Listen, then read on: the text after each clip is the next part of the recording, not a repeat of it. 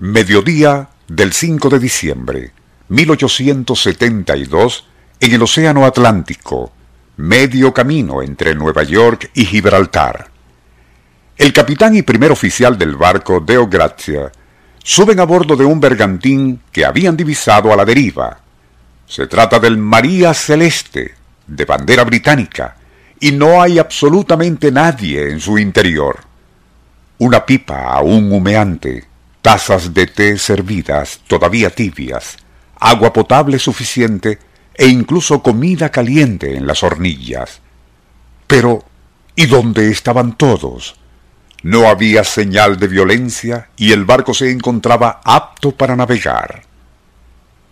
Se iniciaba así un misterio que cautivaría la imaginación del mundo entero, no sólo en el siglo XIX, sino aún en la actualidad, ya que se considera como un clásico de lo inexplicable. No era el primer caso de ese tipo, pues ya un siglo antes se había presentado un fenómeno similar, solo que aún más extraño e inquietante. Onda, la superestación presenta Nuestro insólito universo. Cinco minutos recorriendo nuestro mundo sorprendente. Una producción nacional independiente de Rafael Silva. Certificado número 3664. En la mañana del 12 de agosto de 1775, el barco ballenero Herald avistó algo impresionante cerca de la costa de Groenlandia. Se trataba de un velero que parecía estar aprisionado dentro de un iceberg. Al acercarse, no se apreciaba vida alguna en su interior, por lo que se organizó un grupo para que abordara a esa montaña de hielo y tras abrirse paso hasta el navío, constataron que su nombre era Octavios y de bandera desconocida. En pasillos interiores habían cadáveres congelados y en la cabina el cuerpo del capitán. Cerca de él y en un sillón el de su mujer, envuelta en frazadas, y un poco más allá, otro marinero.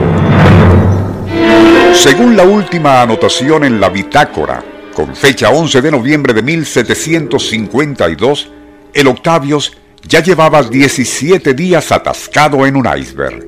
Se habían agotado los alimentos y su posición era longitud 16 oeste y latitud 75 norte, es decir, un lugar al norte de Point Barrow, Alaska. Aquello era asombroso, pues significaba que el Octavius, ya aprisionado dentro del iceberg y con sus cadáveres a bordo, había sido trasladado miles de kilómetros a través de hielo sólido desde el mar de Beaufort, cruzando de punta a punta el océano Ártico por encima del norte de Canadá hasta detenerse en el sitio donde fue avistado por el ballenero Herald.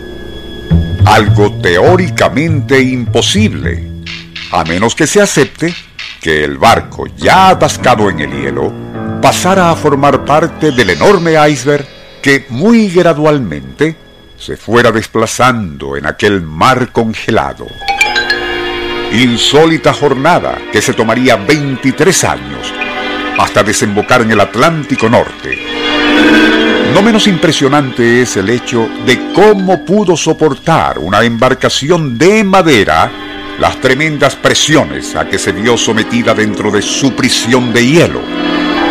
Como se sabe, aún en tiempos modernos, los grandes témpanos han roto incluso quillas de acero reforzado en rompehielos. La única posible explicación quizás sea que al estar el Octavios literalmente envuelto en hielo, éste le pudo servir de coraza, siendo así como pudo convertirse en la primera embarcación con todos sus tripulantes muertos en cruzar el famoso pasaje del noreste, hecho que consta en los anales de la historia marítima. Onda, la superestación presentó Nuestro insólito universo Email insólitouniverso arroba unionradio.com.be Libreto y dirección Rafael Silva. Les narró Porfirio Torres.